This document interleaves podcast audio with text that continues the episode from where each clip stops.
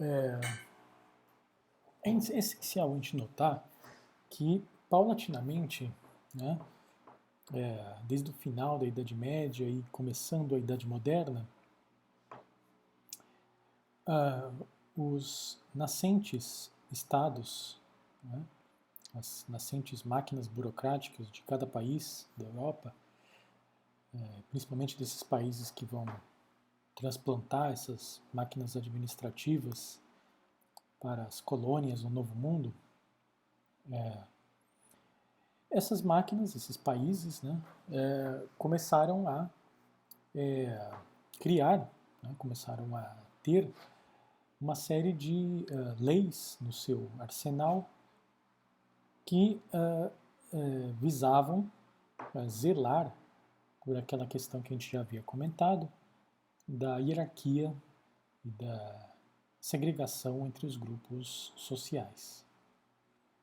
Então, essa foi uma preocupação muito grande dos nascentes estados, os grupos políticos internamente, né, que pressionaram pela formulação dessas políticas estavam muito interessados em evitar qualquer tipo de mobilidade social, qualquer tipo de mescla entre os setores dessa sociedade, precisamente para preservar as hierarquias, preservar o que eles consideravam a ordem é, e obrigar que cada um seguisse ali na, no estado em que os seus antepassados nasceram. Estado aqui no sentido de grupo social. Né? que era, assim, enfim, essa palavra tinha esse sentido nessa época, quando se falava terceiro estado, o terceiro grupo social que formava o antigo regime, né, na verdade são três grupos, os nobres, que também eram os guerreiros, né, depois se tornam também, controlam a maior parte da máquina burocrática, o clero, que também está presente na máquina burocrática e que lida com as coisas espirituais, e finalmente todo mundo englobado, né, todo mundo que sobra está englobado no terceiro estado, comerciantes, pessoas que têm manufaturas né, e, e, não conseguem comprar título de, título de nobreza, uh, trabalhadores manuais de todo tipo, escravos, etc. Né. Uh, na Península, perdão, na Península Ibérica há a especificidade né, de que é, era uma região que contava, durante a Idade Média, com grupos não cristãos. Então vocês sabem que a Península Ibérica foi controlada pelos muçulmanos desde 711. Boa parte da Península Ibérica, não toda, né? Ah, principalmente as regiões do norte continuaram cristãs, é, mas paulatinamente esses muçulmanos vão ser expulsos do continente, da, da península. Perdão. E uh, também havia um número significativo de judeus né, que contavam com uma certa tolerância que havia à sua religião dentro das sociedades islâmicas. Eles viviam separados, de certa maneira, em guetos, mas tinham, era tolerada a sua participação, a sua, seu culto, a sua presença nessa sociedade. É.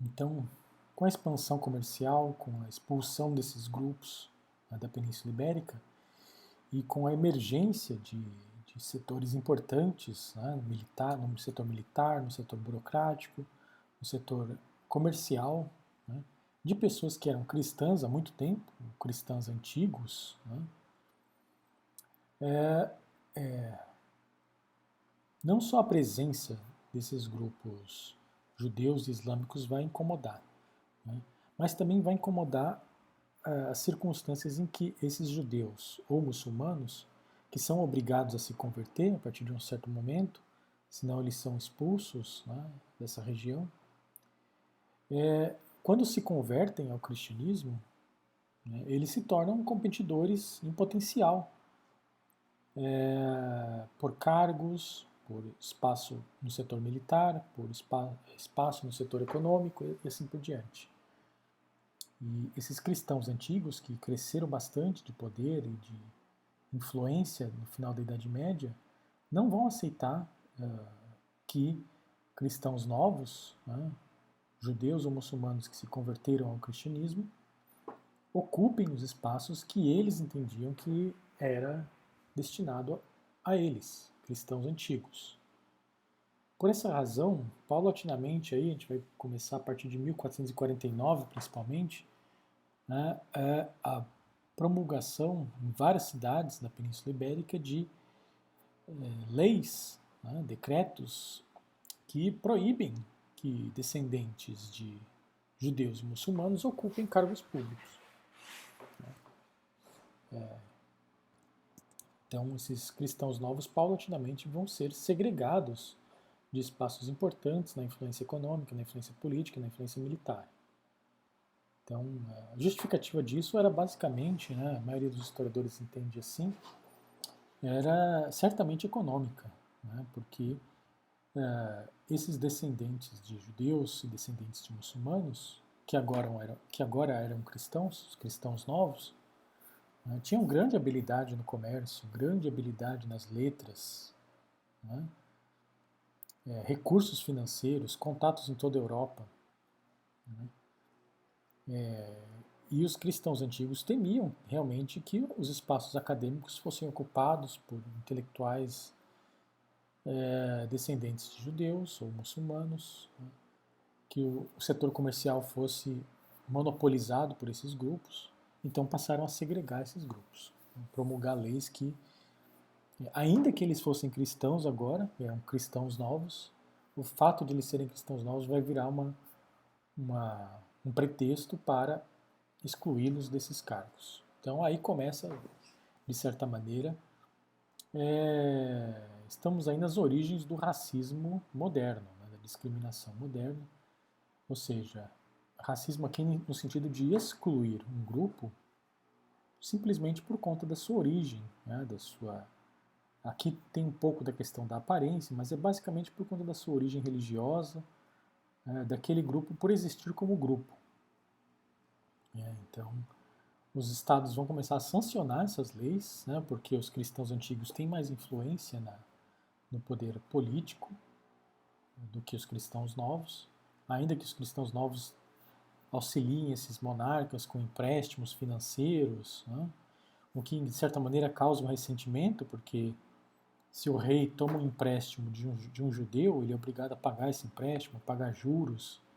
Então esses reis vão ter um certo ressentimento com relação a esses cristãos novos que lhes emprestam dinheiro e vão é, pender mais para o lado dos cristãos antigos, aprovando essas leis e segregando os cristãos novos.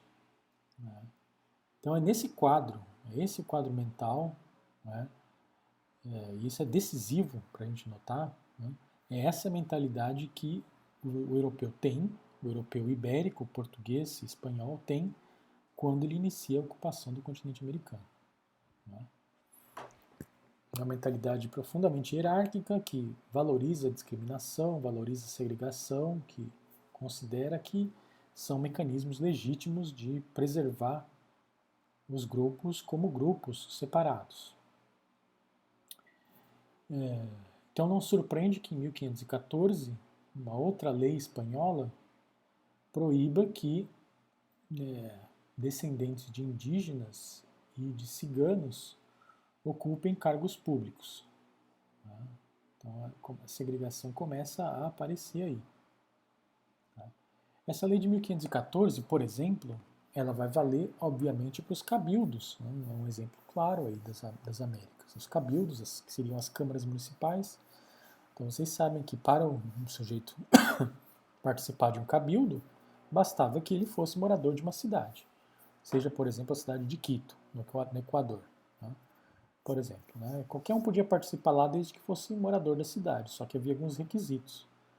Né? O principal dele era, naturalmente, o é, ter o sangue limpo, né, a limpeza de sangue, ou seja, não ter é, antepassados judeus nem mouros, e também desde a lei de 1514, aí ciganos e ameríndios. 1603, oh, perdão, foi acrescentado aqui negros e mulatos. Né? Então, isso, esses grupos foram incluídos na, na exclusão por limpeza de sangue. Qualquer pessoa que tivesse antepassados desses grupos aqui estaria proibido de ter um cargo público, de participar de universidades, de acessar as ordens religiosas e assim por diante.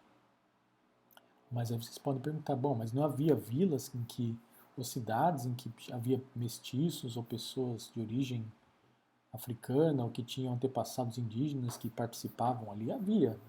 Né? Essas leis, elas são formuladas como leis, mas a aplicação dela, delas, né, é, tendencialmente é, tende, ser mais, tende a ser mais rigorosa nas cidades maiores, onde o poder espanhol está mais presente, onde há mais recursos financeiros em jogo, né? as capitais dos vice-reinados, nas cidades mineradoras importantes, cidades portuárias ricas. Né? Isso é, realmente aí sim você vai encontrar as elites do, tentando aplicar essa lei, porque há uma presença muito grande de, de espanhóis ali. Né? Tanto espanhóis nascidos na América quanto espanhóis que vêm da Europa. E muitos interesses em jogo. Então eles vão realmente lutar para essas leis serem aplicadas e essas pessoas serem excluídas. Né? Agora, em cidades mais afastadas, onde há um número muito pequeno de espanhóis, é, de certa maneira a coroa até vai né, não vai se importar muito com a origem da pessoa, porque precisa de gente ali. Né? Senão essa, aquela região vai ficar desocupada, a coroa pode perder aquele território, pode ser ocupado por indígenas ou por impérios rivais. Então, mesmo que apareça alguém ali né, na, na, elite local que tem descendência indígena ou descendência africana, ou descendência de cristãos novos, né, é, o importante é ter alguém ali para continuar ocupando o território. Né? Então isso a gente vê claramente em áreas de fronteira, né? como na, no Novo Reino de Granada, que corresponde atualmente a, aos países como Venezuela e Colômbia, toda essa região do Rio da Prata, na região do Chile, são áreas mais periféricas, mais, né? porque o centro do Império Espanhol era basicamente México e Peru. México com as minas e Peru também com as minas de prata. Ah, as outras regiões, alguma outra vai ter mais importância, mas a coroa já considera mais periférica. Considera essas regiões mais periféricas. E aí esses outros grupos que têm outras origens vão, as pessoas podem, vão poder participar, né? Porque não há também como controlar isso, né? E não há também outros candidatos, né? E eles acabam ocupando esses espaços. Então essa, esse, é tem que ter muito cuidado porque esse tipo de legislação ela não tinha como ser todo poderosa e ser aplicada em todo lugar. E isso vai gerando confusão nesse império, né? porque, por exemplo, uma pessoa pode se enriquecer numa região dessa periférica, né? pode ganhar muito dinheiro com a exportação de um produto tropical, eh, ou com contrabando, né? ou com outra, outro tipo de atividade, pode ocupar cargos públicos, pode desempenhar serviços importantes para a monarquia, tendo essa descendência desses grupos, né? Uh, e depois a pessoa pode pleitear um cargo de nobreza, né? diante dos serviços que a pessoa prestou, a coroa pode, pode inclusive conceder esses, esses títulos de nobreza para essas pessoas. Né? Isso realmente pode ocorrer. Né? E isso vai gerando essa confusão, porque aí as pessoas que estão nas regiões centrais vão ver que isso vai ocorrer né, e também vão. É, mas do ponto de vista da coroa, essa competição entre os colonos é até interessante, porque eles mostram que eles vão estar aí é, envolvidos com os interesses coloniais e não com outros interesses é, aleatórios. Então, é, essa é a função muito importante da,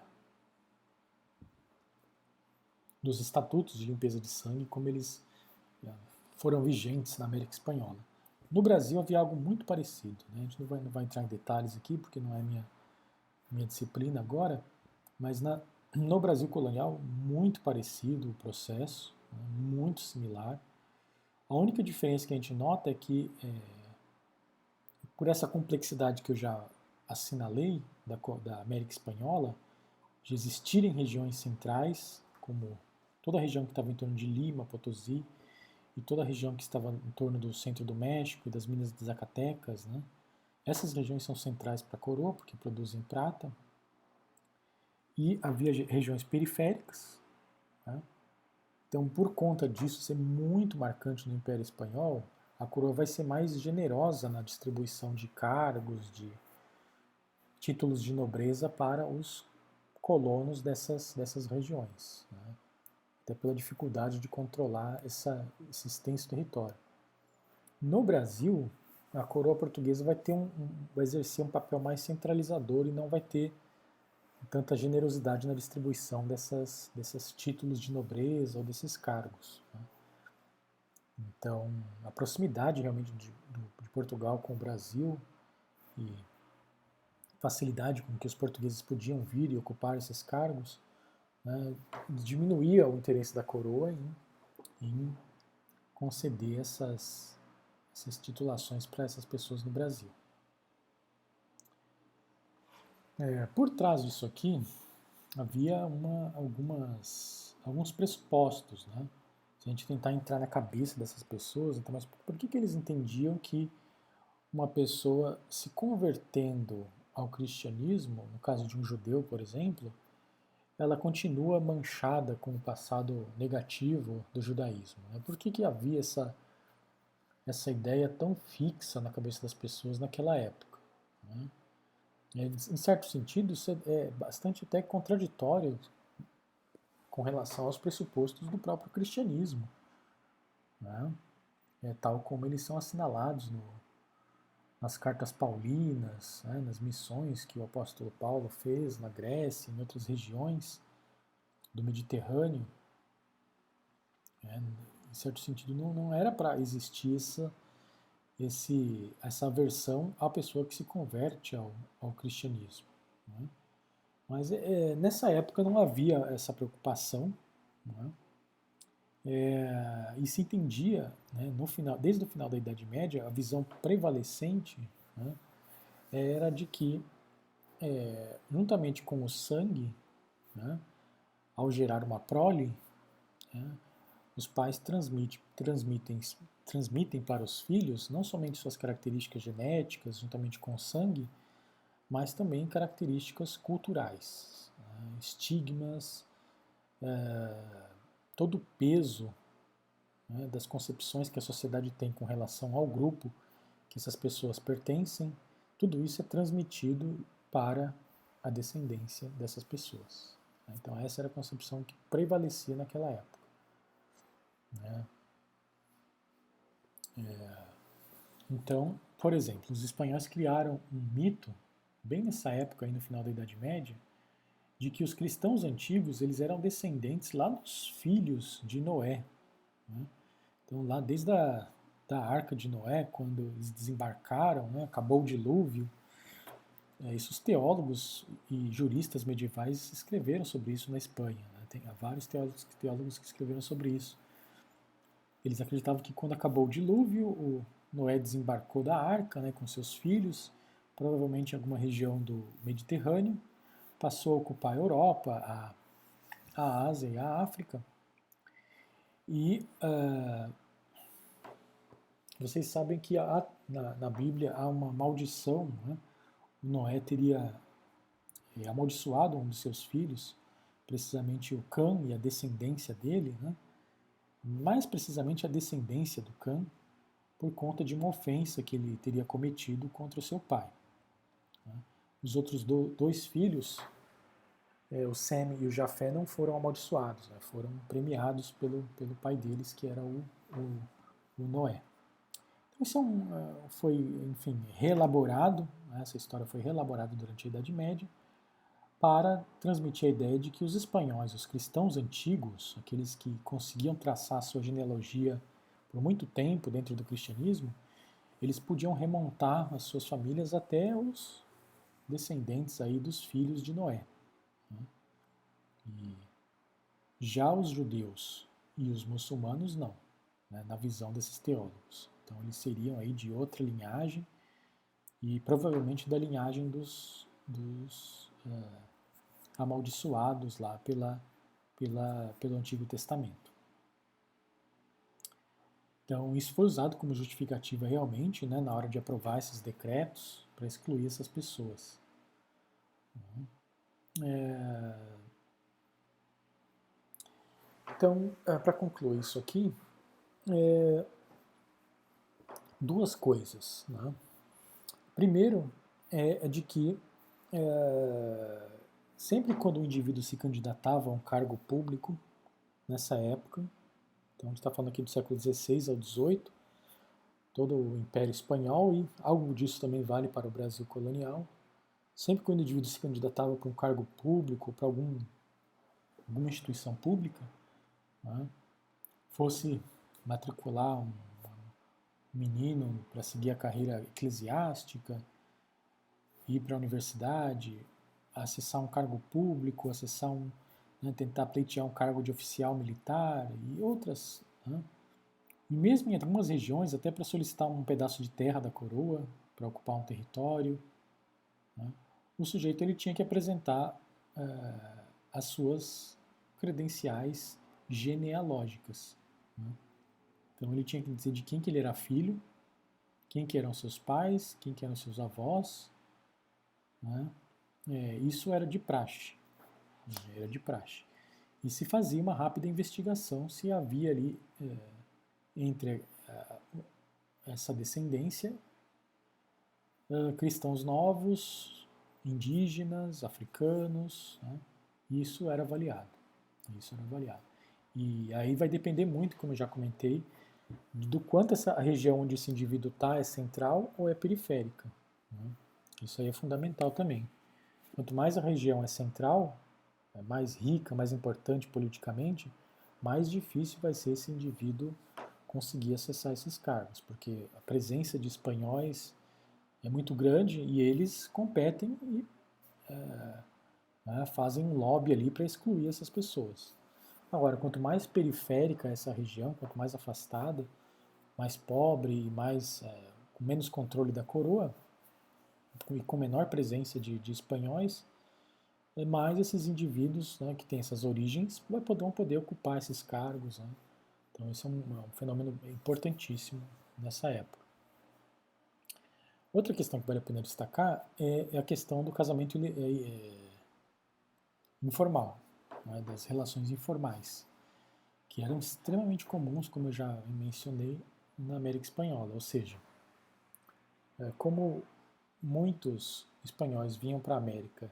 Ou deixavam suas esposas na, na Europa, né, ou não eram casados, né, e havia poucas mulheres espanholas nas Américas, muitos se relacionavam com mulheres indígenas, com mulheres mestiças, com mulheres africanas, né, e geravam uma prole mestiça.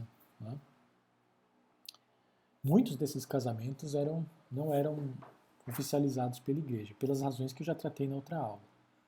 Né? Preconceito, falta de dinheiro e assim por diante. Porque o casamento era uma instituição muito cara, né?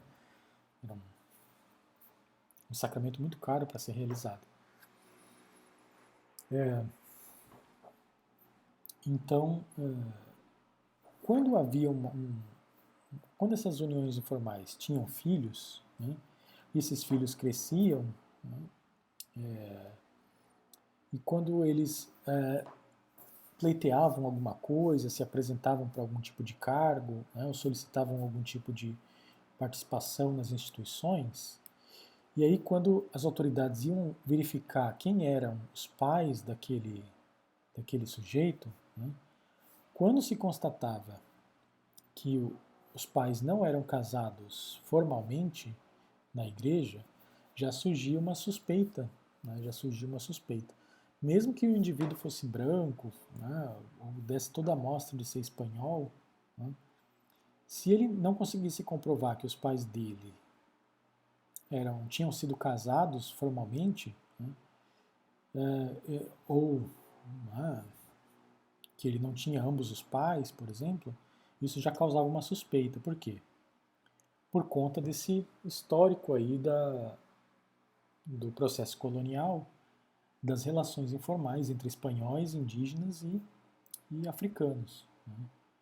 Então você suspeitava naturalmente, bom, se os pais desse indivíduo não, não eram casados, provavelmente ou o pai ou a mãe devia ser indígena, ou africano, ou descendente desses grupos, ou mesmo até descendente de judeus, não dá para saber.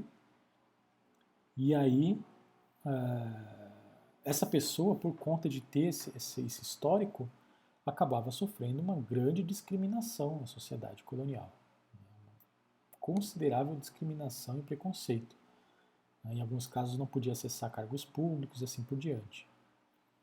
É, é o que se chama aí a suspeita de impureza. Né? A suspeita de impureza.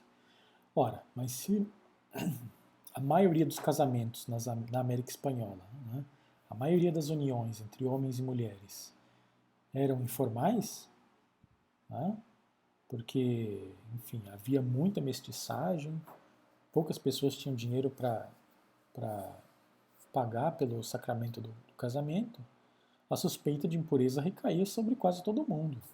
Né?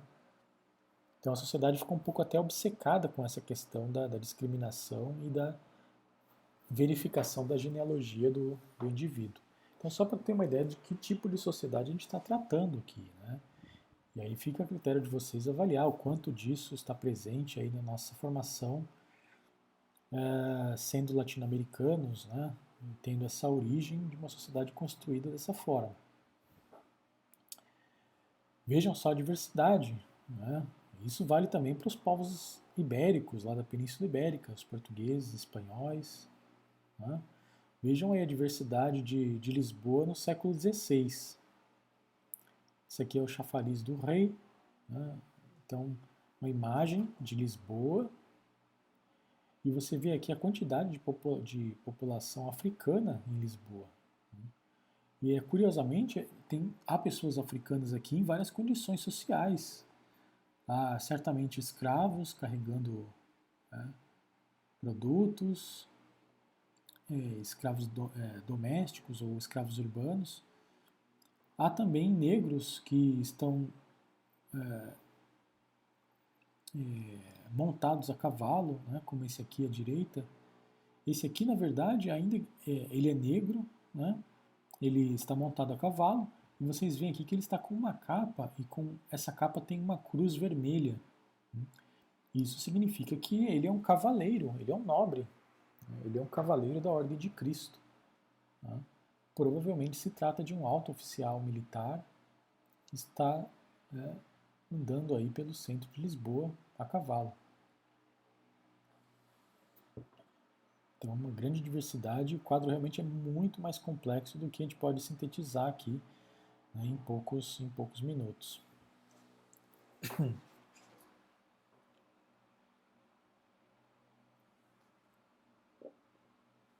Aqui, só para a gente esclarecer, é, um pouco essa questão da perseguição aos cristãos novos, né? porque é, é, o que está por trás aí nos pressupostos é realmente esse aqui que eu coloco, né? Olha, se o sujeito ele se batizou e se transformou em cristão, mesmo assim ele é perseguido, porque os pais dele eram judeus, né? então isso significa que o, o batismo não era considerado suficiente nessa época para limpar o passado, limpar os pecados, né? e para trazer esse indivíduo para a cristandade. Então essa é, tá, essa é a concepção básica aqui que se tinha em relação a isso. Né?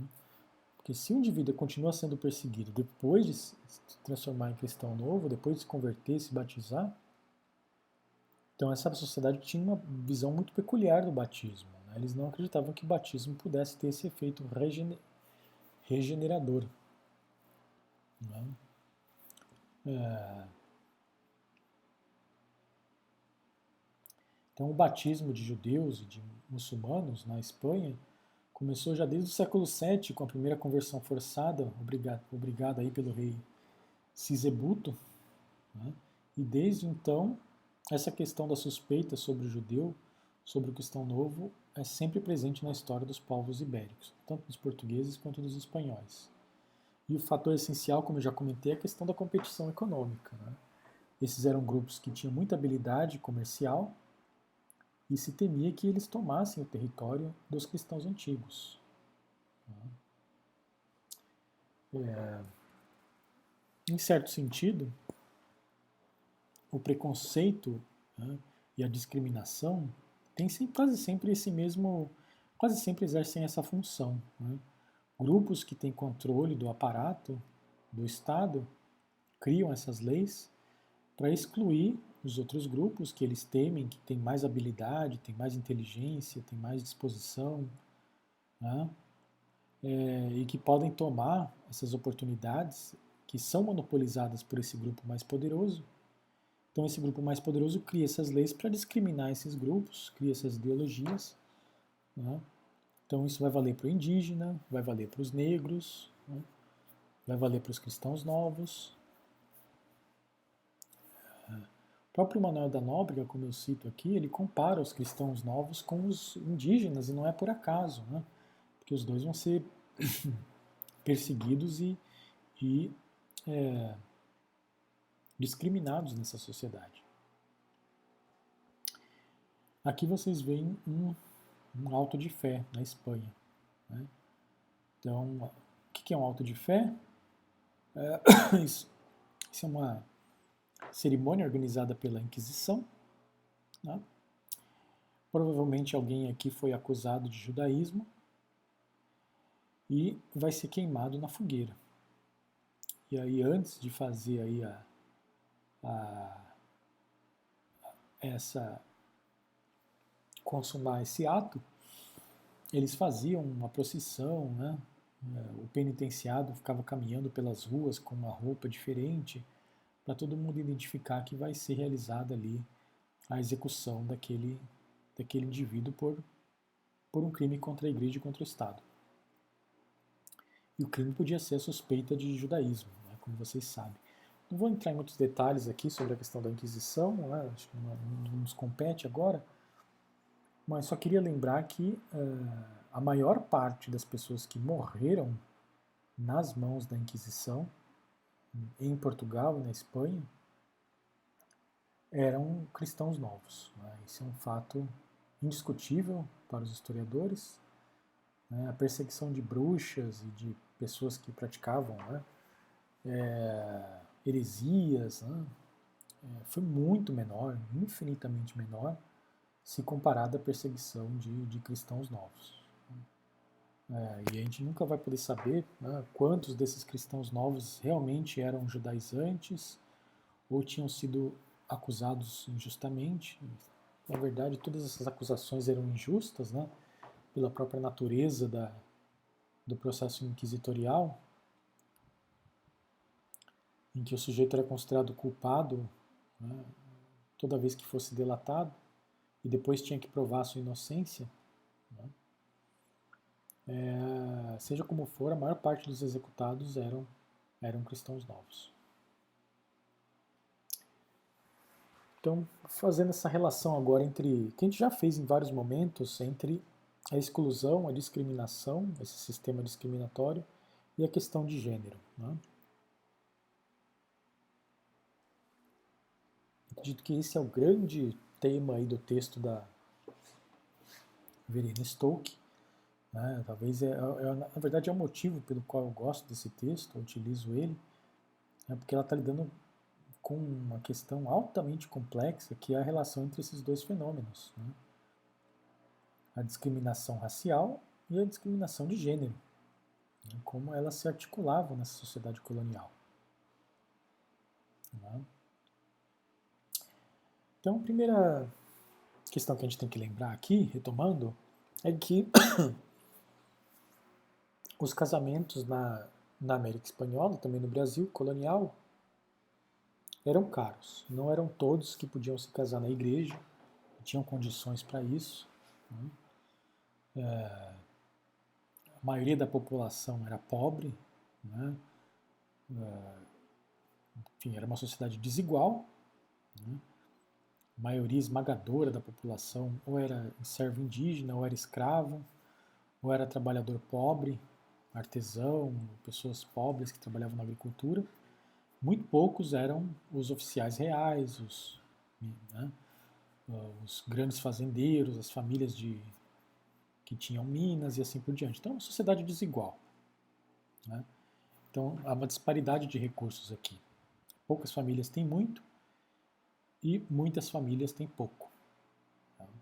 E esses que têm pouco, não, não tem, muitos não têm condição de, de é, consumar o casamento na igreja.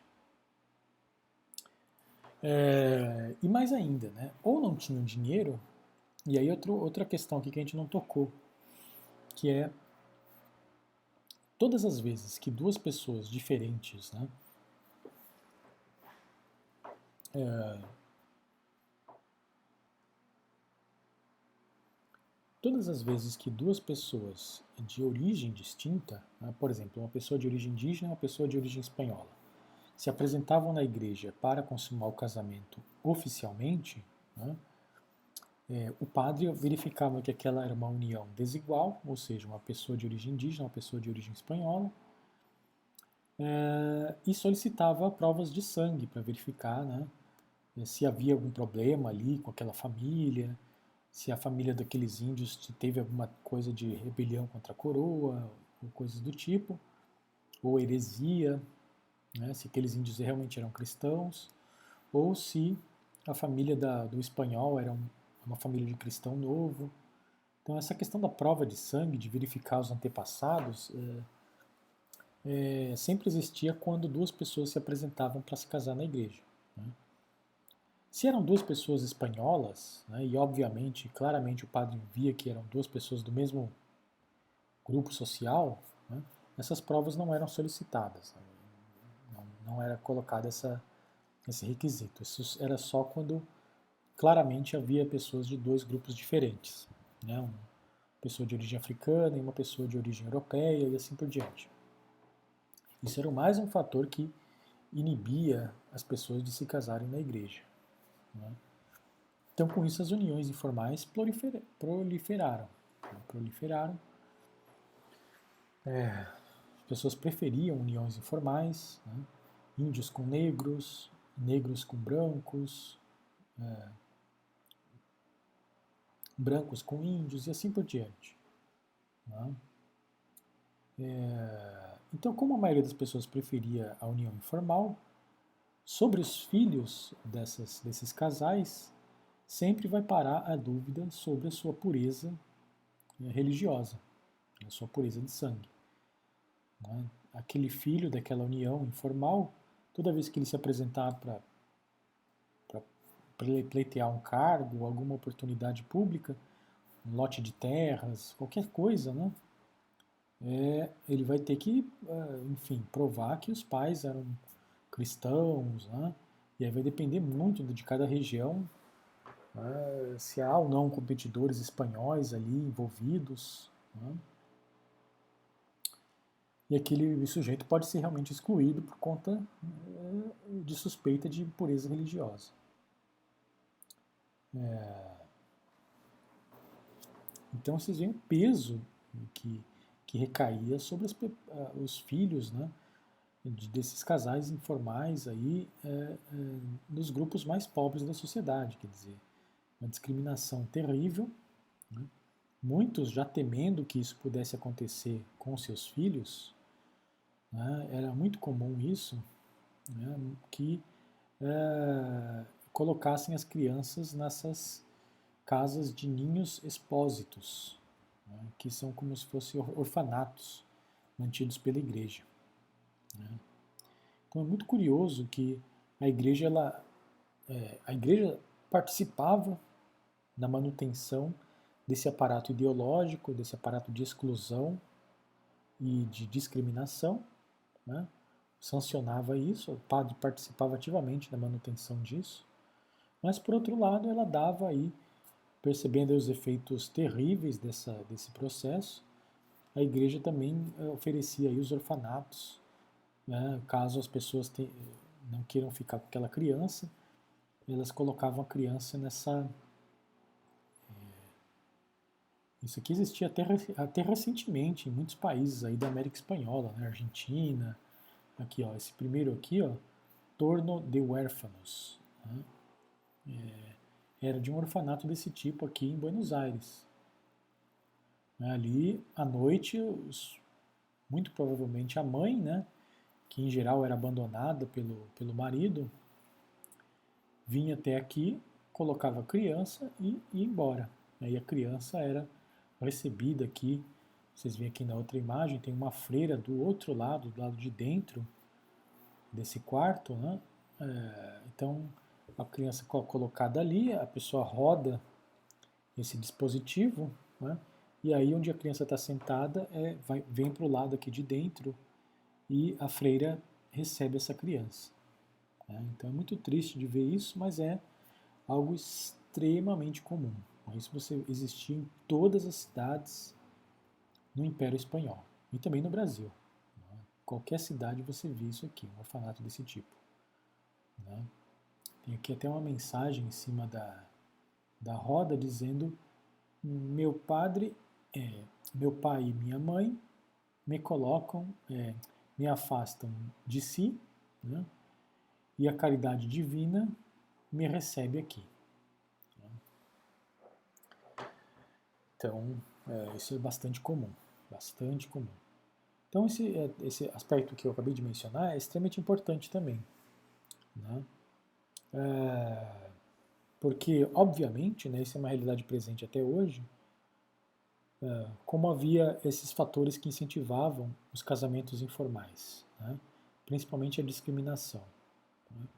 Quando um branco tinha alguma relação com uma mulher de origem indígena, ou uma mulher de origem africana, né, quase certamente esse branco não, não só não ia assumir o casamento com essa mulher, mas também ia abandonar essa família, né, ia abandonar a mulher e abandonar a criança, né, e ia ir para outro lugar.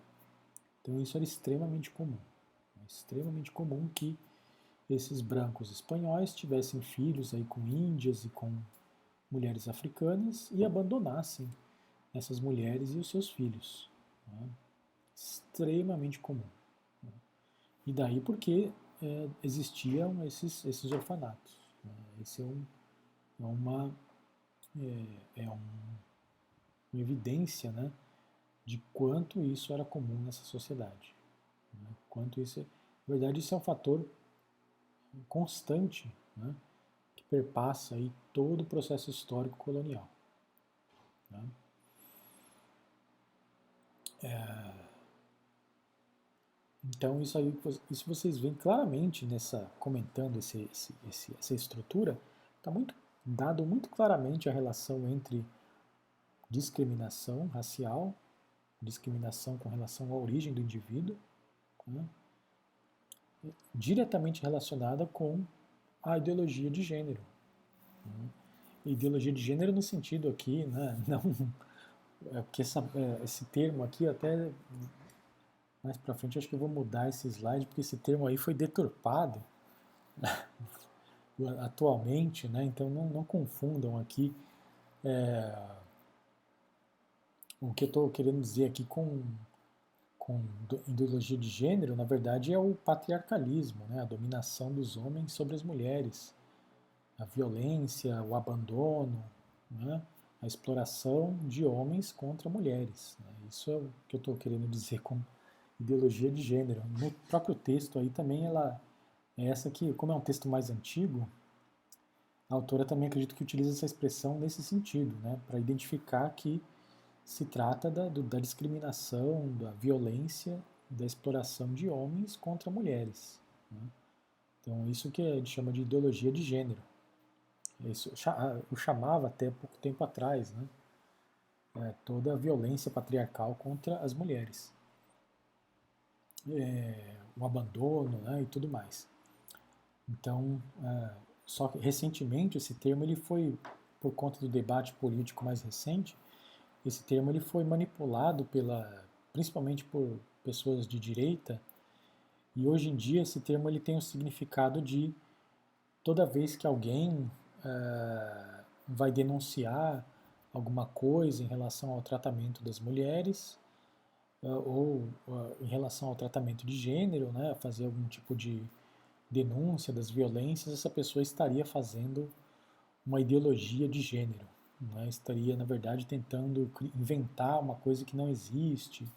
Então, para vocês verem como a, o debate acadêmico, né, isso é extremamente triste, né, o debate acadêmico sério, científico, né, ciência, ciências humanas, no sentido né, rigoroso do termo, história, sociologia, filosofia, né, como o nosso debate ele foi extremamente empobrecido nos últimos anos com, a, a, enfim, essa enxurrada aí de, de, opiniões de pessoas que não têm o menor conhecimento do assunto, né, em redes sociais, em, até em publicações, é, deturpando completamente o conhecimento dos processos históricos. Né?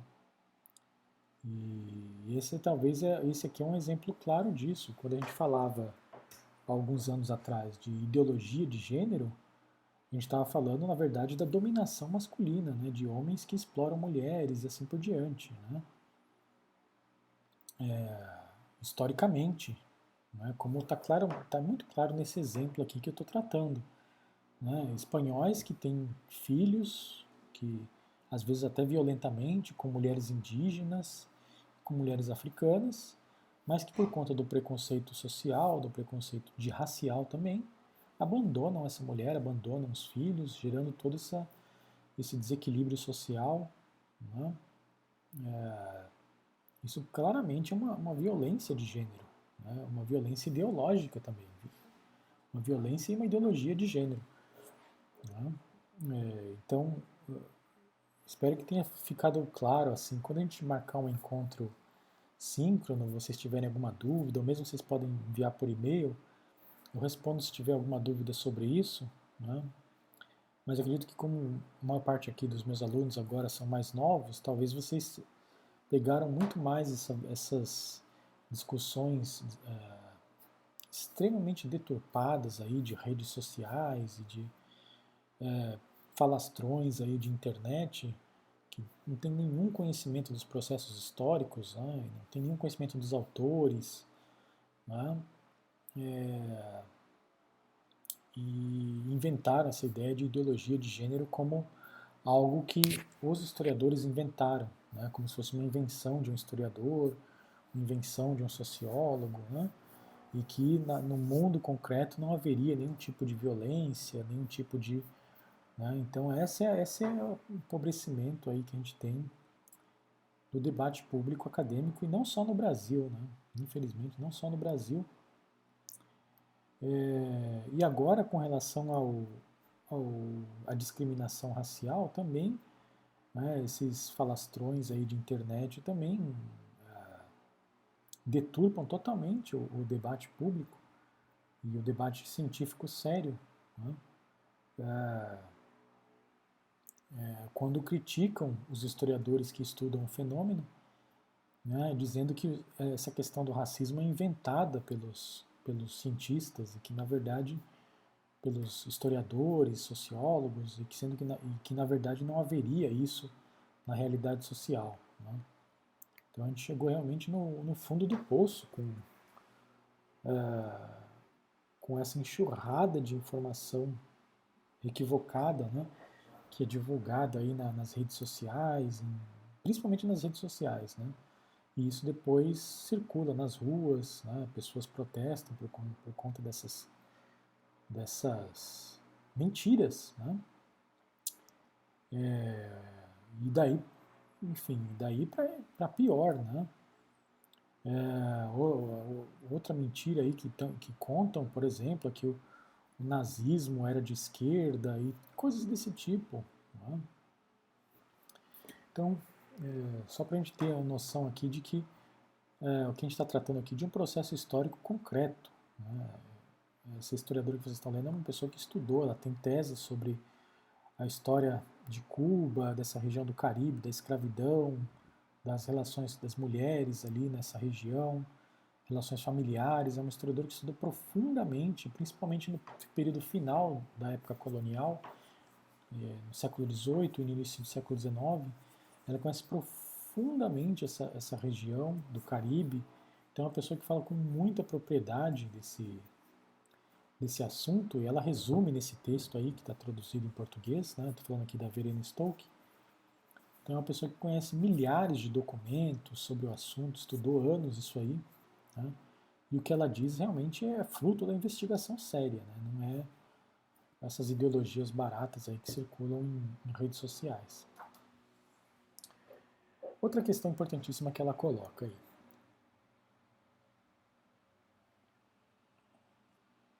É,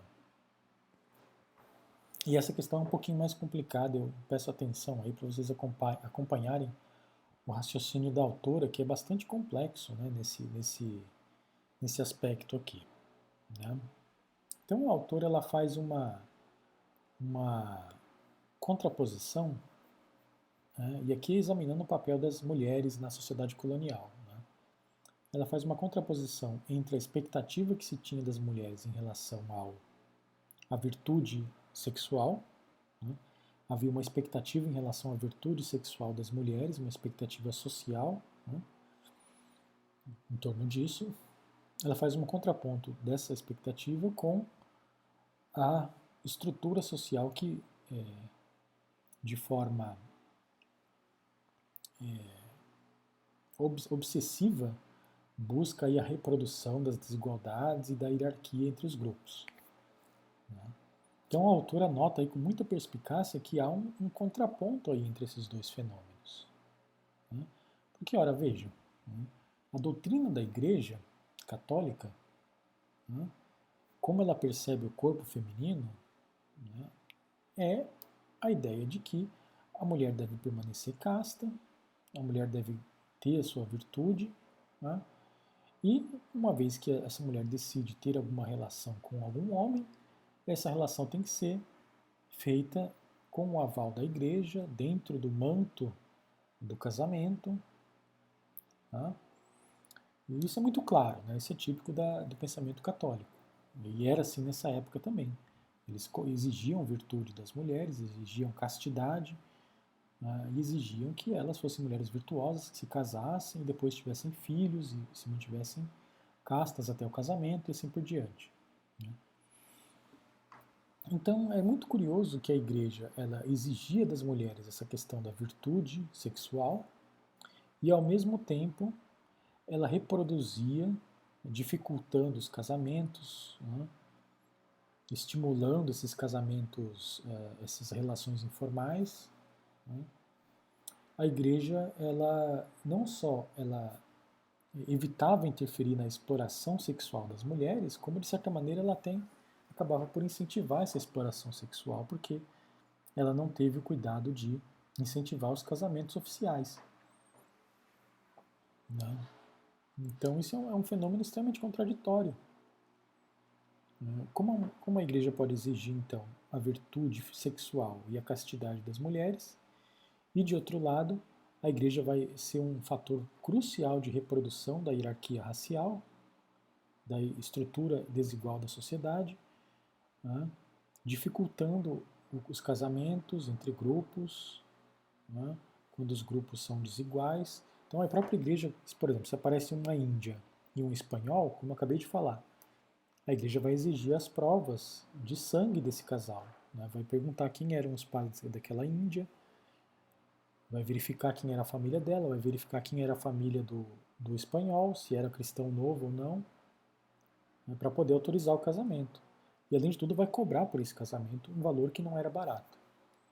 Então, claramente, a igreja não ah, propiciava condições para que esses casais ah, adentrassem né, a uma vida familiar como ela mesma definia ali que era ideal, né, dentro desse sentimento de virtude e tudo mais. Né. E por que a igreja fazia isso? Ora, porque a igreja era um dos instrumentos de de reprodução dessa hierarquia social baseada na desigualdade e na discriminação racial. Né? Porque se a igreja está cobrando ali a origem de cada um na hora de autorizar o casamento, a igreja está reproduzindo essas hierarquias, está reproduzindo o discurso racista, é, é, baseado né, nessa ideia de racismo como é, a linhagem de onde o indivíduo veio, né, que é a definição que havia na época, como a gente já tratou aqui. Tá? Então, é, um, um, exemplo aqui como que está na imagem. Né? Esse aqui é até um, um caso, é, é uma pintura de época do século XVIII, um negro, né, vestido aqui como um oficial militar, provavelmente era alguém de posses, né, casado com uma mulher espanhola. E aqui nasceu um mulato. Né?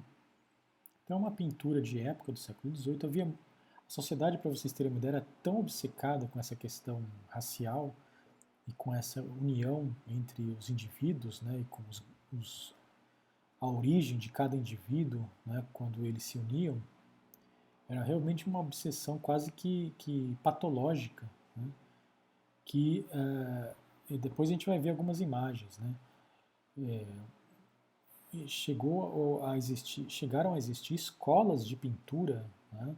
especializadas em pintar quadros desse tipo aqui, mostrando casais, por exemplo, uma índia com um espanhol e assim por diante. Né? Então, para vocês verem o nível de obsessão dessa sociedade com essa questão racial e, de linhagem. Né?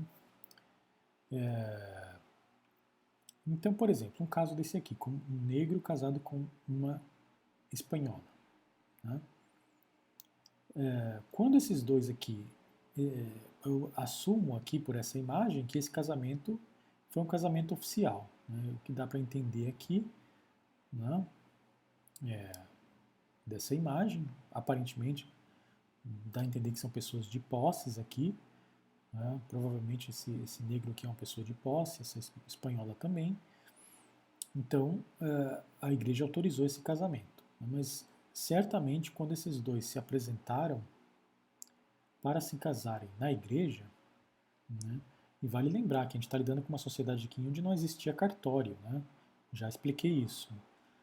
É, é, todo evento na vida da pessoa, os eventos mais importantes, nascimento, né? e consequentemente o batismo, porque se batizava a pessoa logo que ela nascia. O casamento e uh, o óbito, né? esses três fenômenos centrais da vida humana eram registrados dentro da Igreja Católica. Ela que tinha os livros e ela que fazia o registro. Isso era assim até bem entrado o século XIX. Né? Isso era assim. Então, essas pessoas tinham que ir na igreja para solicitar o, o, o, casamento. Então, quando eles se apresentaram aqui na igreja, é, 99% de certeza aqui de que o padre exigiu deles prova de sangue. Né? Investigou quem eram os pais dessa espanhola para ver se havia judeus ali e investigou aí a, a, os pais do negro para verificar até que ponto, né, é, quando aquele negro, é, quando os pais deles foram libertados da escravidão, assumindo que é, os pais ou os avós ou algum antepassado foi escravo, se eles sempre foram cristãos ou não, né, se algum deles foi ou não condenado pela Inquisição, tudo isso foi avaliado. Né? Tudo isso foi avaliado para que o padre autorizasse essa, essa união. Se fossem duas pessoas brancas, essa, essas provas não eram, não eram solicitadas. Né? Isso só era solicitado porque se tratava, obviamente, aqui de um casamento desigual na concepção dessa sociedade. Né? Então, o padre só exigia a prova de sangue quando duas pessoas diferentes, né, uma mulher branca e um homem negro, perdão, se apresentavam para o casamento. Tá? Então, ora, se a igreja exigia isso, a igreja não está mais fazendo do que referendando todo esse aparato de discriminação. Né?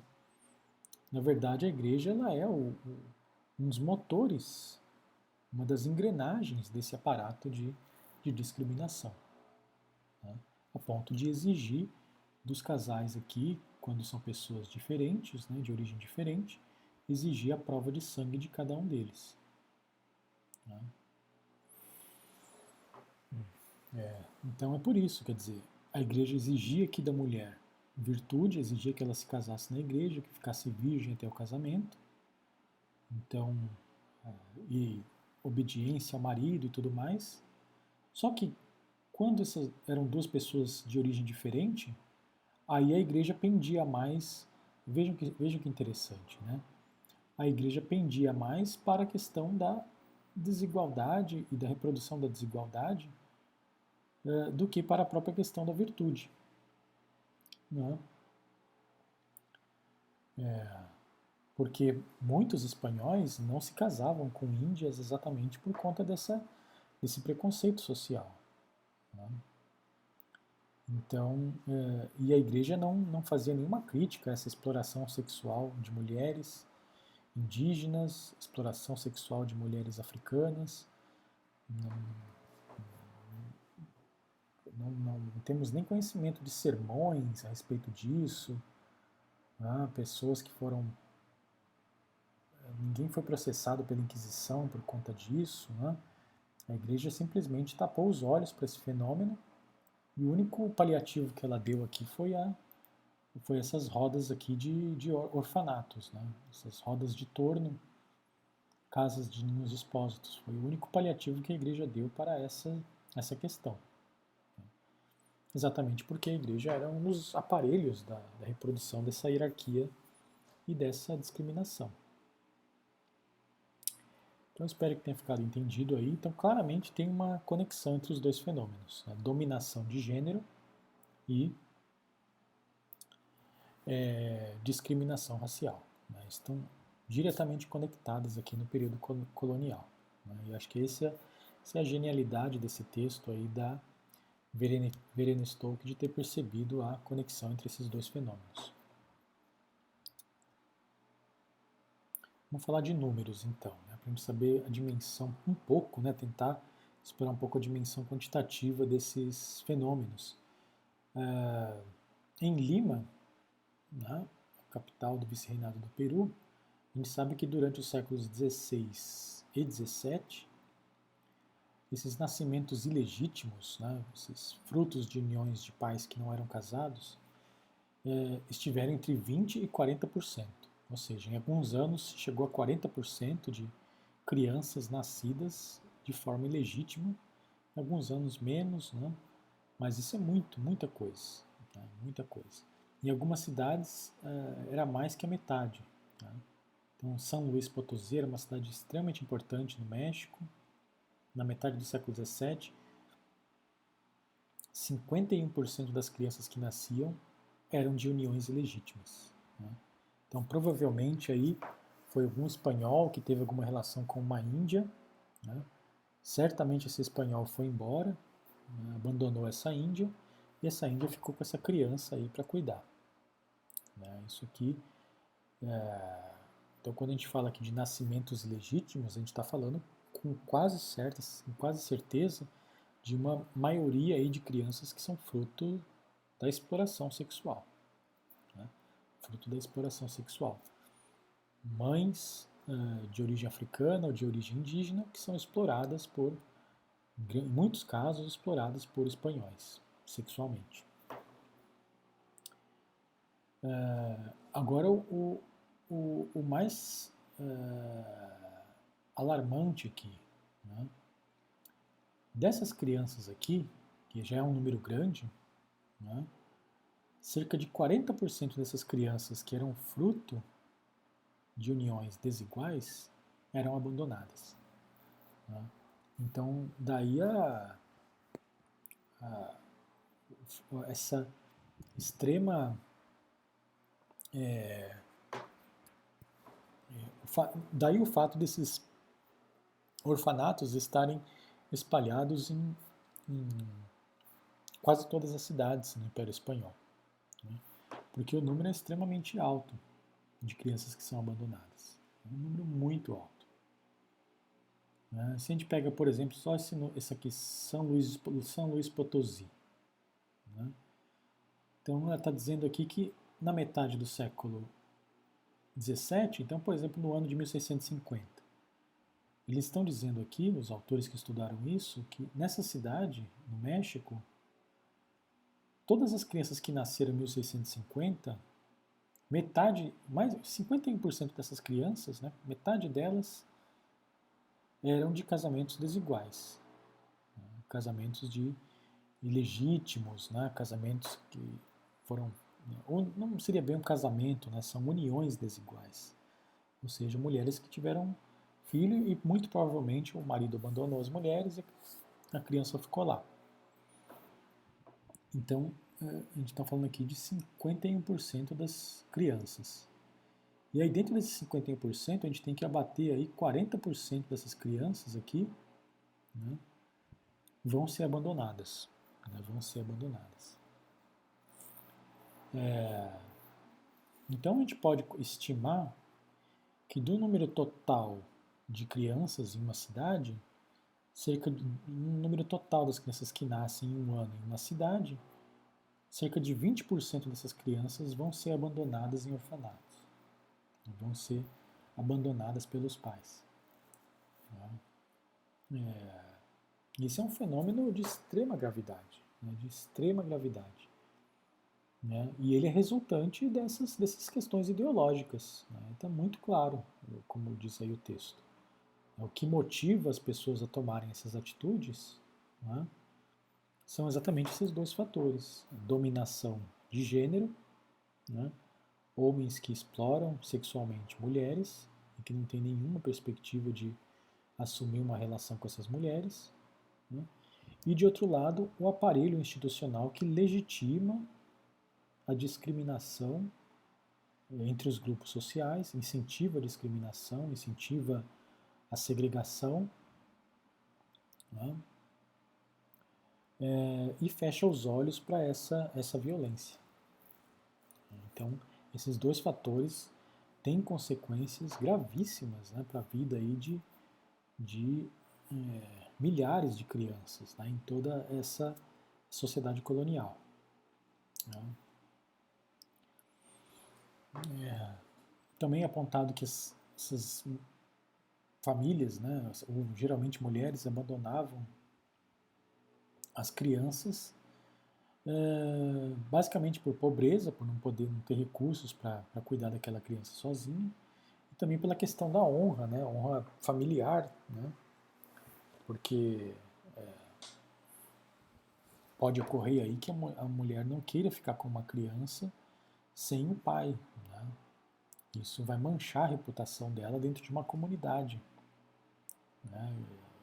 E, e isso leva aí ao, ao, ao abandono dessa criança. Né? E mais ainda, quer dizer, o mais chocante é que apenas 10% das crianças que viviam nesses orfanatos aqui né, é, sobreviviam, chegavam à idade adulta. Aí, né? A mortandade aqui era altíssima, era altíssima. Isso se deve em boa parte porque é, o próprio processo aqui de abandono da criança favorece que as mulheres abandonem esse, esse bebê recém-nascido. Né? Então, um recém-nascido exige muitos cuidados, exige né, a presença da mãe, exige a amamentação e tal. Então, a chance de mortandade é muito grande, muito grande. Né? Então, por isso que somente 10% dessas crianças sobreviviam a esse abandono. É, e a discriminação racial continuava para outros, outros setores da sociedade. Quer dizer, a discriminação racial não só legitimava a exploração sexual, né, não só incentivava, né, porque basicamente esse espanhol ele não vai se casar com uma índia ou com uma africana, porque ele tem preconceito social, preconceito racial, perdão, e isso vai desembocar em toda essa violência, né? É, mas, por outro lado, vai se espraiar para outros campos da sociedade. Né? Então, por exemplo, é, os mestiços eram excluídos da universidade. Né? E aí quando eu falo, eu falo assim mestiços aqui, né, isso aqui é para, na verdade, é para poupar espaço, né? Porque na verdade essas universidades elas estavam fechadas a qualquer pessoa que não era branca. Eu comentei até em uma outra aula que é, na América Espanhola havia universidades fundadas desde o início da colonização. A sociedade foi mais urbanizada né, do que a América Portuguesa, então as universidades vão se espalhando por várias cidades, as elites locais estudam aí. É, são universidades concebidas para os espanhóis e os seus descendentes. Então, quem não é branco, quem não é espanhol, é, para entrar em alguma universidade tem que apresentar alguma é, licença, tem que provar, né? é, tem que apresentar uma prova de que, enfim, é, tem, teria direito de acessar esse, esse, esse, essa instituição pública. Né? É, é, curioso porque algumas universidades, né, é, principalmente no México, ofereciam cursos, né, e até cursos bastante profundos, com excelentes professores, né, professores brilhantes, cursos na área de, de línguas, né, cursos na área de línguas. E é interessante, porque aí um grupo pequeno, né, mas um grupo importante de indígenas, teve acesso, né, não houve nenhum obstáculo nesse sentido. É, muitos eh, estudaram, muitos indígenas estudaram nessas universidades, é, mais nessas áreas, né, da área de línguas, para poder saber ler e escrever dentro da sua própria língua. Isso era interessante também para, para o, do ponto de vista da própria universidade, porque o, os seus professores acabavam conhecendo melhor a língua indígena, depois ficavam era possível publicar é, vocabulários e gramáticas dessas línguas. Então havia é, núcleos de, de estudo importantes aí em relação às línguas indígenas e participação indígena importante aí nessa, nessa questão. Né? Só que se o indígena quisesse seguir a carreira né, intelectual, e nessa época, quando a gente fala em carreira intelectual, a gente está falando aqui, é sinônimo de carreira clerical, né, porque os clérigos, né, os padres, eram os intelectuais dessa época como, como eram durante a Idade Média. Então, se, um, se, se ele demonstrasse uma tendência de seguir a carreira, né, se tornar padre, se tornar um doutor uh, dentro da, da teologia ou de outros ramos do conhecimento, ia ter muita dificuldade, muita dificuldade, porque a, a coroa espanhola não permitia a, a, a é, ordenação de indígenas, nem de mestiços. Né? São muitos poucos casos de indígenas que se tornaram padres, se tornaram doutores em teologia, né? muito poucos casos, muito poucos. E também muito poucos mestiços. Né? Então, muito raro, muito raro. Uma instituição realmente durante o período colonial voltada para a educação exclusiva das pessoas brancas. Isso não tem nenhuma dúvida. Isso já está muito estudado né, na, na, América Espanhola. A gente tem as estatísticas, os nomes das pessoas que se formaram em todas essas universidades e isso não resta nenhuma dúvida com relação a isso. Eram instituições em que drástica maioria das pessoas que estudavam ali se formavam eram brancos, espanhóis. Tá? Os outros eram impedidos de, de entrar mesmo. Né? Quando, é, e aí a pessoa tinha origem africana, origem mestiça, origem indígena. Para ela adentrar aqui, ela tinha que conseguir da coroa, conseguir do rei, uma licença, né, que era chamada aqui de graças ao sacar. Né? É uma licença especial, geralmente comprada. Ele tinha que dar um, um empréstimo para a coroa pagar por essa licença, né? um processo lento. Então tinha que ser uma família de posses para fazer isso. Né? Uh, e a pessoa conseguia essa licença e essa licença autorizava que aquele, aquele indivíduo, mesmo ele tendo origem africana ou tendo origem indígena, ele vai poder frequentar a universidade.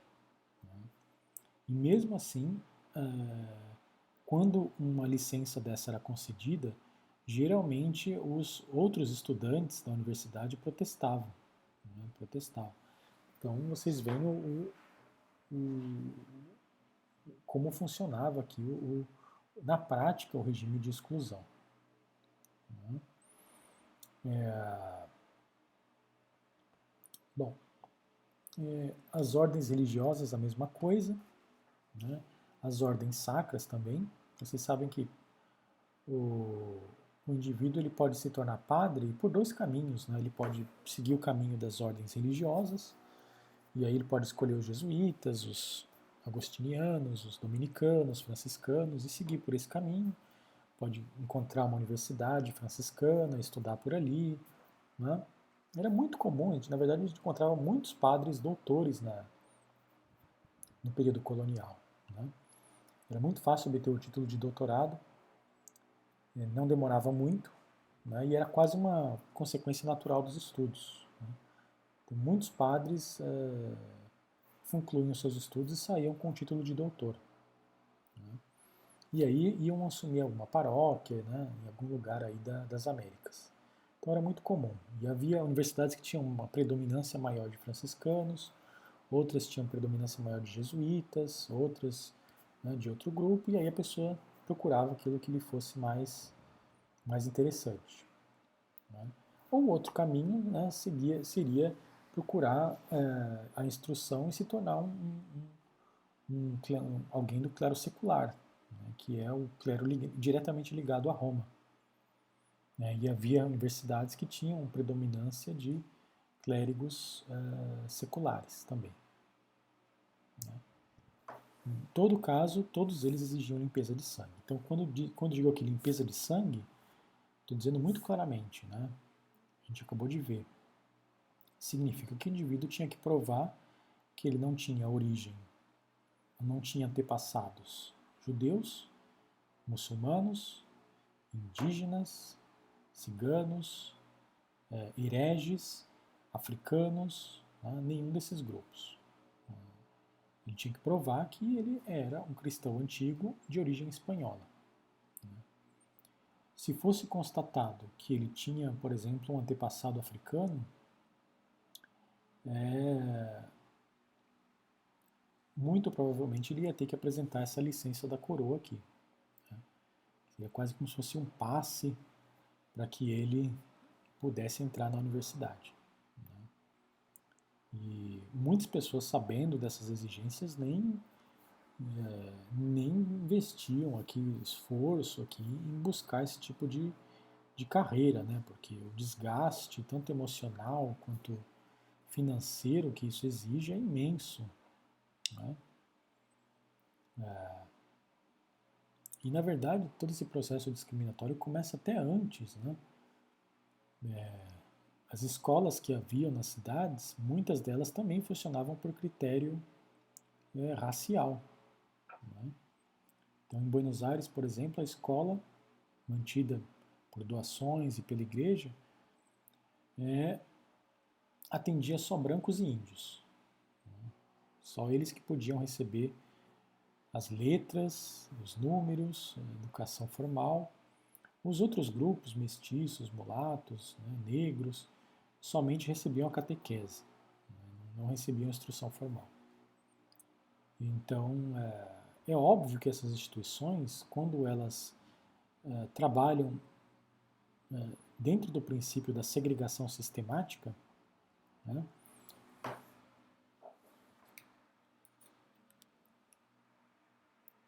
é, é óbvio aqui, perdão, estava terminando aqui a energia da, no computador, é, é óbvio que ah, essas instituições propiciam a continuidade desse sistema.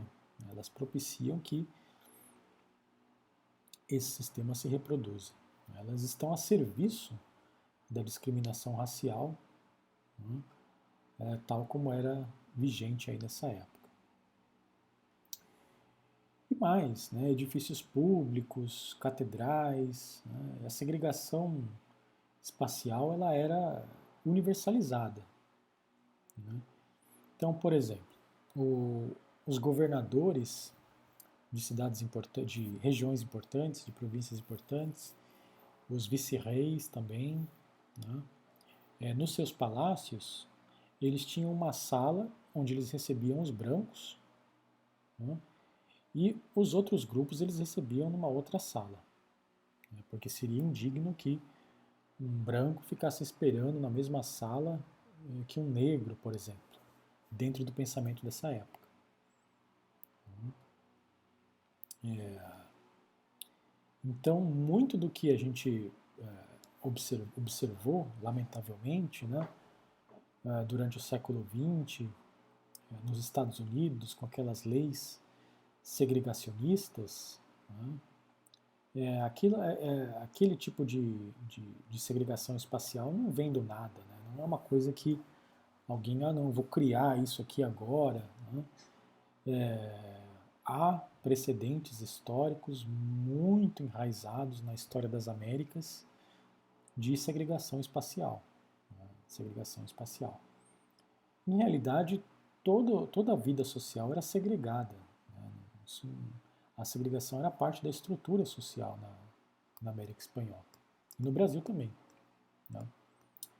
Ou seja, por exemplo, o próprio exército, é, as companhias que formavam uma, um exército, uma tropa, né, dentro da, da, hierarquia militar, geralmente uma companhia tem 100 pessoas, né, tem 100 soldados e um oficial, né, que é o capitão que comanda aquela companhia. Né.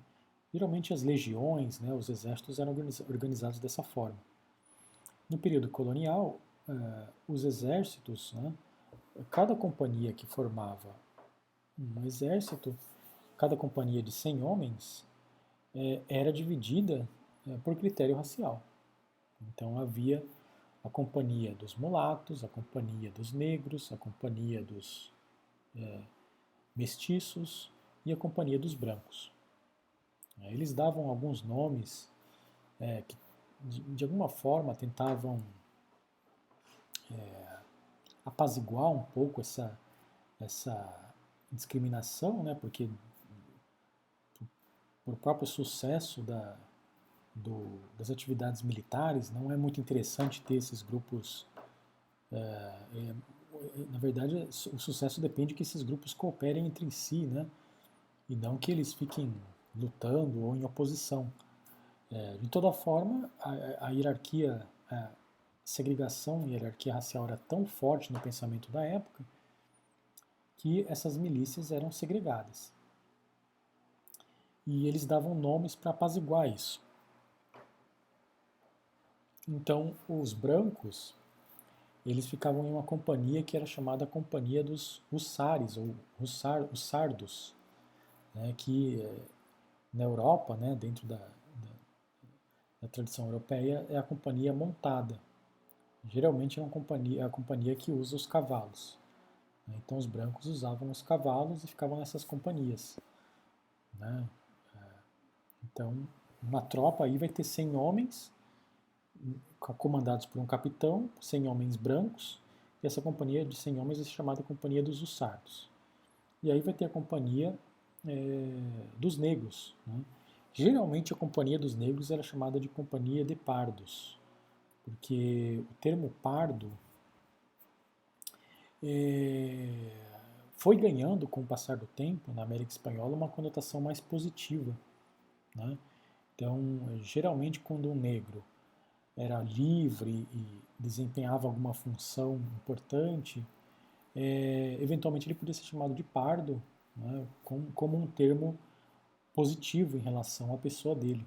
Então, é, isso depende muito de região para região, né, porque cada região acaba tendo o seu próprio vocabulário.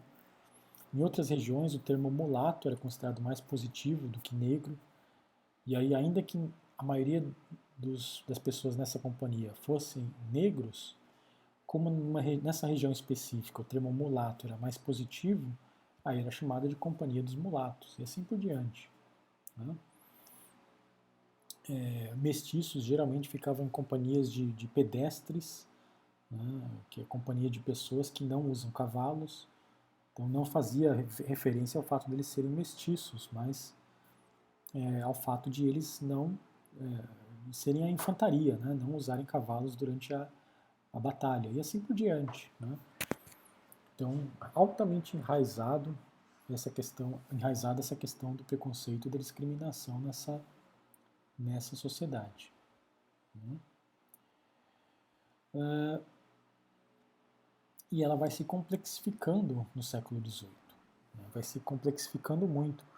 Porque a gente chega no século XVIII, uh, o que ocorre é que os indígenas, muitos grupos indígenas, não, estão mais interessados em ficar nos seus, nas suas comunidades pagando tributo para a coroa.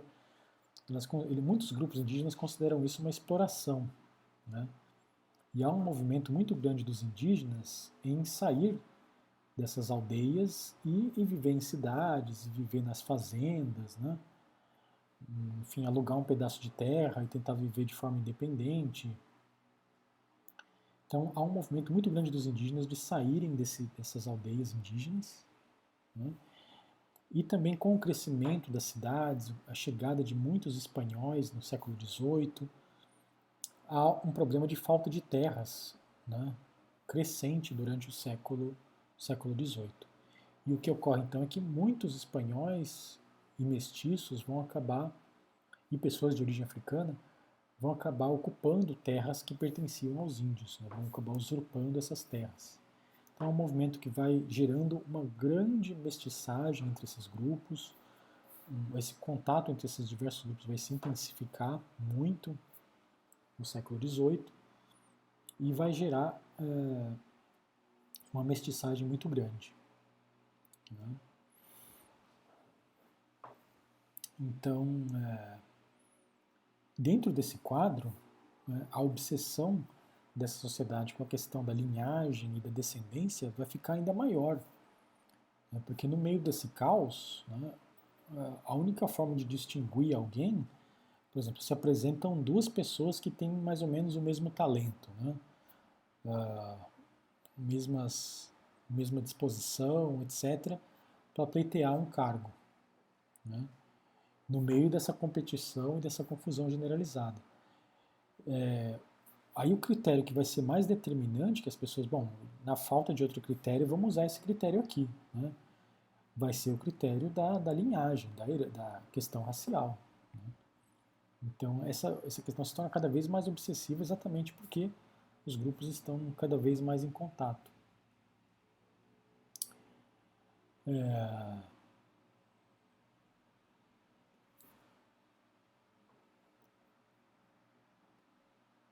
Eu só queria chamar a atenção porque a coroa percebeu essa confusão, que essa confusão estava crescendo, né, essa situação estava virando, ficando caótica mesmo, e vocês veem que é, nesse contexto, o que ocorre né, quando cresce essa mestiçagem e a mistura entre esses grupos, a tendência dos grupos dominantes né, e da mentalidade social desses grupos é a de tentar reprimir conter essa diversificação da sociedade, exatamente para continuar reproduzindo a hierarquia e a desigualdade.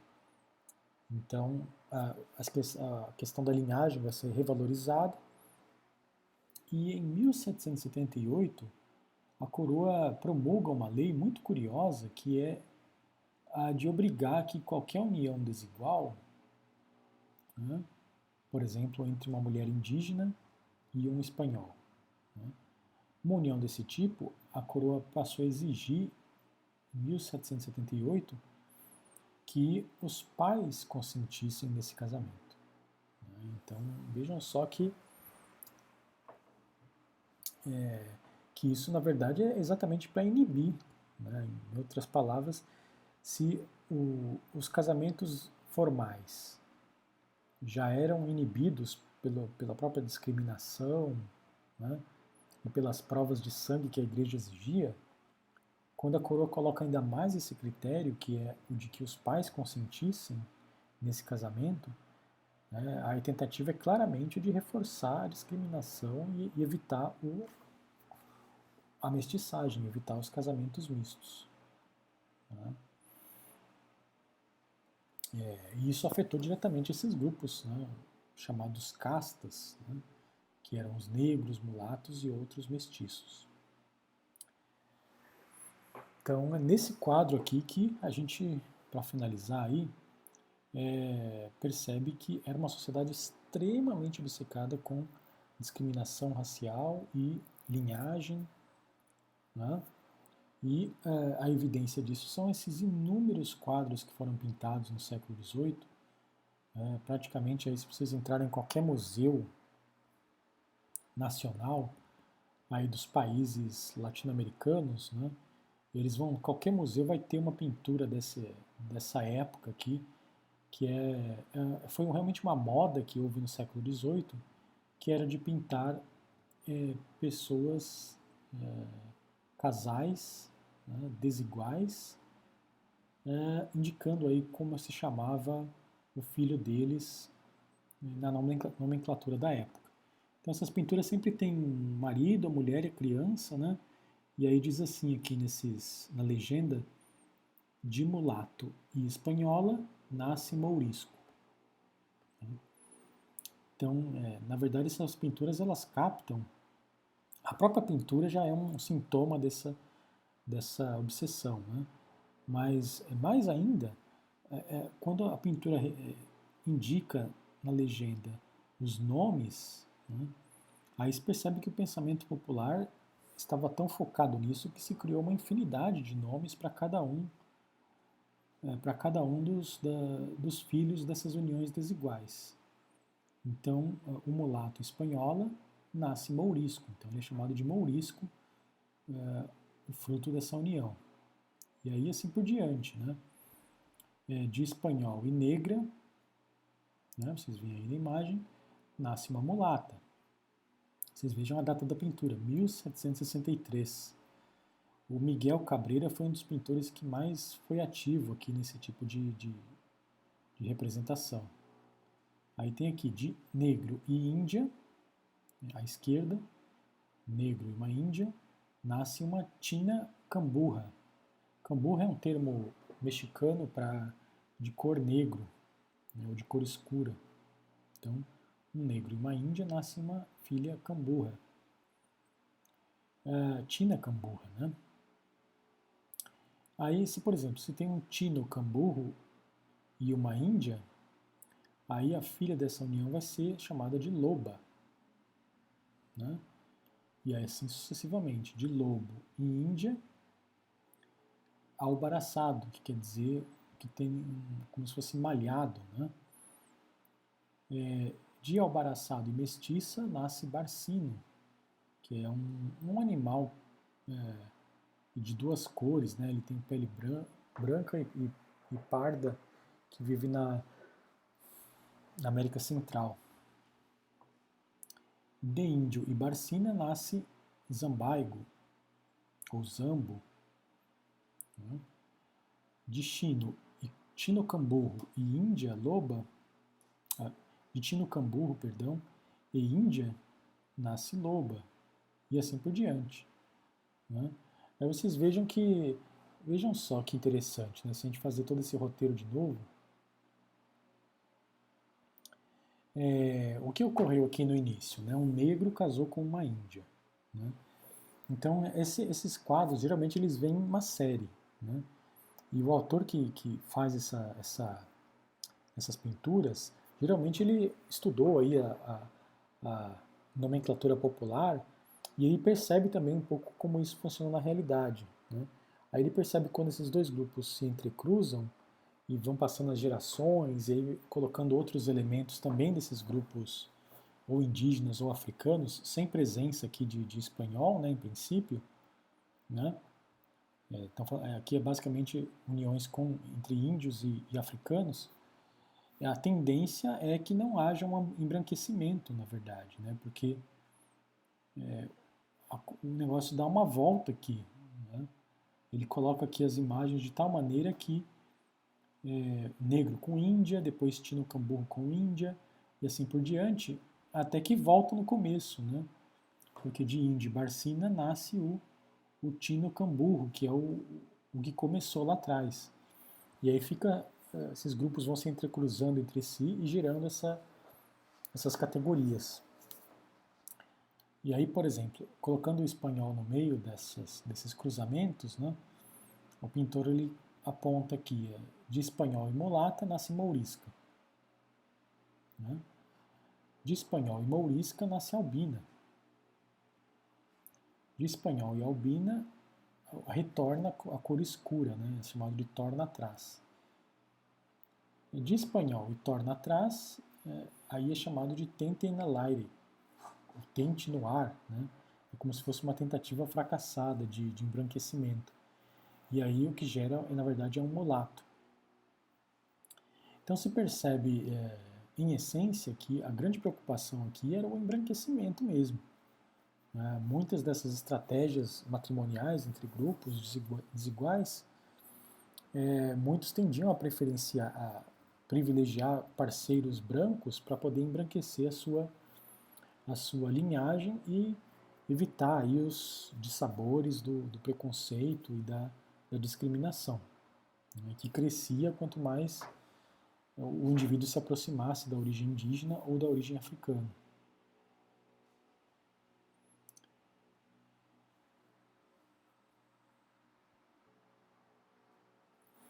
Nessa questão de privilegiar contatos, é, parceiros brancos, né, nesses matrimônios, é claramente visível aí na, na foi percebida pelos autores de época. Aqui vocês veem, por exemplo, esse Pedro Alonso O'Crowley, provavelmente alguém de origem irlandesa, né? Ele escreveu uma ideia compendiosa do Reino da Nova Espanha, que é o México, 1774. Ele era um comerciante que viajou pelo México nessa época, e ele escreveu o seguinte aqui na, no relato de viagem dele. Né? As qualidades e linhagens de que estas castas se originam são espanhol, índio e negro. Castas aqui ele está se referindo a essas diversas categorias de mestiços. Né? Um dos termos para esses grupos era chamá-los de castas. É, dentre esses três grupos, espanhol, índio e negro, é sem dúvida que é, é, dessas dois últimos, índio e negro, nenhum disputa ao espanhol a dignidade e estimação. Né? É, e nenhuma da, delas quer ceder ao negro, que é a mais abatida e desprezada. Então, ele, tá, ele identificou aqui na viagem dele que as pessoas no imaginário popular, né, havia a perspectiva de, de casar com brancos né, espanhóis para embranquecer a linhagem e evitar casamentos com negros para evitar que a linhagem retroceda. Né? Então, claramente havia um pensamento popular, né? e isso não é surpreendente, dado aí o, o peso ideológico da igreja, dessa, todo o sistema montado para reproduzir essa, essa hierarquia e essa discriminação. Né? Não é surpreendente que é, as pessoas prefiram, aí, talvez inconscientemente ou conscientemente, parceiros espanhóis e evitem parceiros negros. Né? E aí, para concluir, só para a gente deixar aqui é, registrado que é, por muito tempo a historiografia é, chegou a, a, imaginar que essas diversas diversos grupos aí a hierarquia entre esses diversos grupos formava uma espécie de sistema de castas, muito similar aí ao do ao que existe na Índia. Né? Alguns autores aí nos anos 60 tentaram encontrar é, traços dessa de, de uma de uma é, eventual existência de castas nas Américas.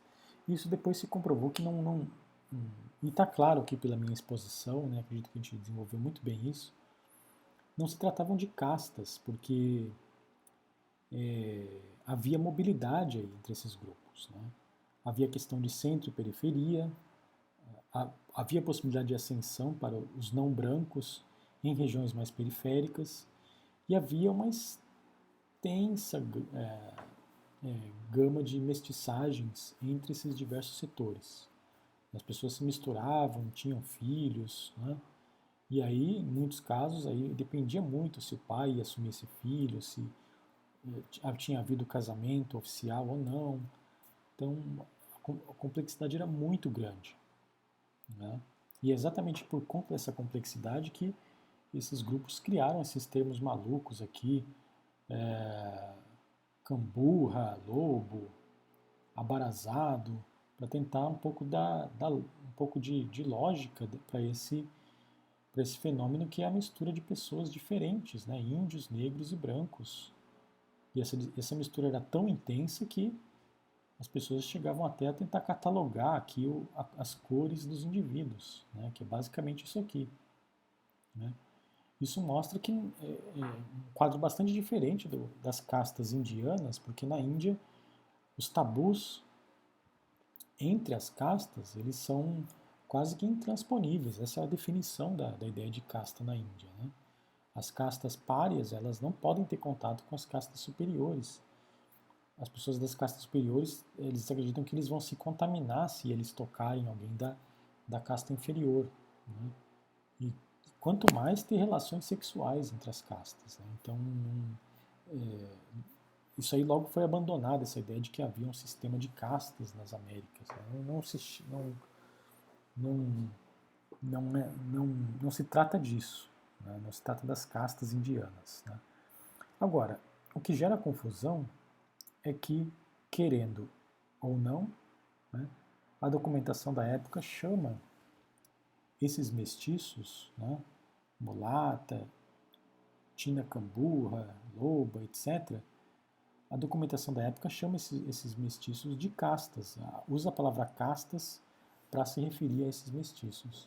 Esse é um, é um fenômeno estranho, é, não há certeza como isso surgiu. Provavelmente a palavra foi importada da Índia né, para se referir a esse fenômeno, que é um fenômeno até bem distinto do, do que existe na Índia, e não se sabe ao certo por que essa palavra foi importada e por que se chamavam esses grupos de castas. O que a gente sabe com certeza é que esses grupos eram organizados hierarquicamente, né? começando pelo branco no topo e é, finalizando com o negro na base. Né? E a hierarquia era claramente de linhagem e de cor da pele, e de origem também, né? origem social. É, o que se acredita, na verdade, é que as elites letradas é, tentaram catalogar esses grupos, né, essas cores das pessoas com esses nomes, e exatamente para hierarquizá-las. Né? Eles catalogaram como se chama cada grupo e colocaram numa hierarquia para poder identificar, né? tentar identificar a, a a descendência dos indivíduos, né? para que toda vez que o indivíduo se apresentasse para solicitar um cargo público, né, é, fosse verificado aí que tipo de mestiço era aquele indivíduo. Né? Então, se, se o sujeito aparecesse na, na pleiteando um cargo militar né, e fosse identificado que ele era um albarazado, né, então essa preocupação da catalogação já se identificava aqui que o pai provavelmente era um lobo e a mãe uma índia, e assim por diante. Né? Então, é, revela um pouco essa, essa, essa questão da obsessão por categorizar e hierarquizar os indivíduos. Né? É, então, em certo sentido, havia um sistema de castas, mas como hierarquização de grupos, de mestiços, de categorias, de indivíduos, pela cor da pele e pela origem. Né? Exatamente para reproduzir a distribuição desigual de oportunidades econômicas e políticas entre as pessoas. Né? Não se trata aqui do mesmo sistema de castas da Índia, né? que tem uma sanção religiosa e, e espacial. Né? Aqui é, é um sistema distinto, como a gente já comentou. Então, com isso, a gente conclui a nossa exposição desse texto. agradeço aí pela atenção de vocês, pela paciência. Espero aí a gente ter um encontro síncrono em breve. E qualquer dúvida, fico aí eh, novamente à disposição. Vocês me contatem pelo e-mail e a gente vai conversando. Agradeço novamente. Um abraço e até a próxima.